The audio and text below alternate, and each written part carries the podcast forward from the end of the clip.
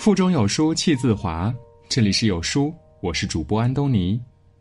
今天要跟大家分享的文章是：聪明人都懂得向愚蠢低头。一起来听。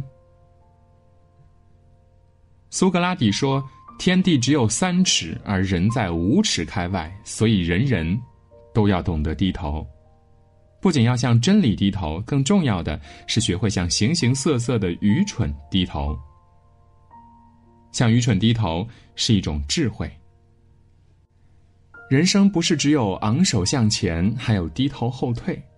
当与愚蠢相遇的时候，学会低头，懂得隐忍，才是取胜之道。三国时代，魏国曹爽为了掌控朝政，逼迫郭太后迁宫，以此来架空尚且年幼的皇帝。同为辅臣的司马懿也遭到打压排挤。司马昭认为曹爽这是在侮辱司马家，必须要还以颜色。司马懿却知道曹爽专权跋扈，只能失尽人心。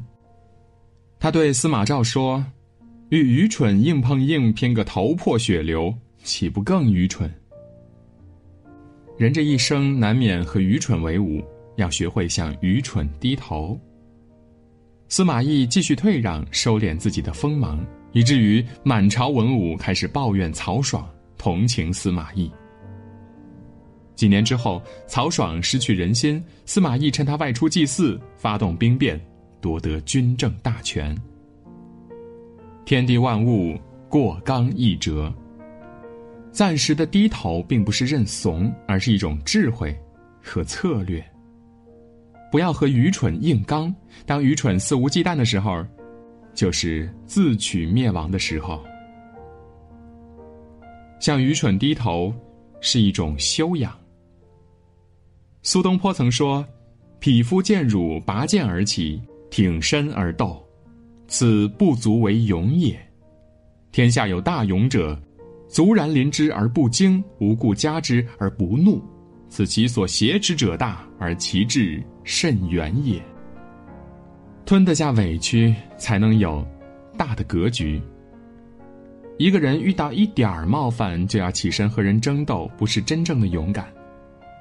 苏轼被贬黄州，曾在闹市游玩，有个醉汉一身酒气出来撞倒了他，然后骂骂咧咧的离开了。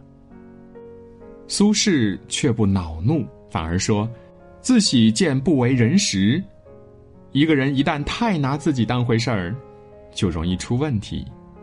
别人的冒犯没必要计较，懂得低头才是明智的。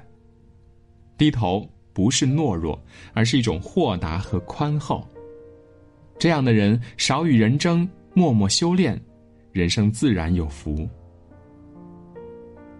向愚蠢低头，是一种格局。《水浒传》里的杨志曾在街头卖刀，泼皮牛二故意耍赖，想要强占他的刀。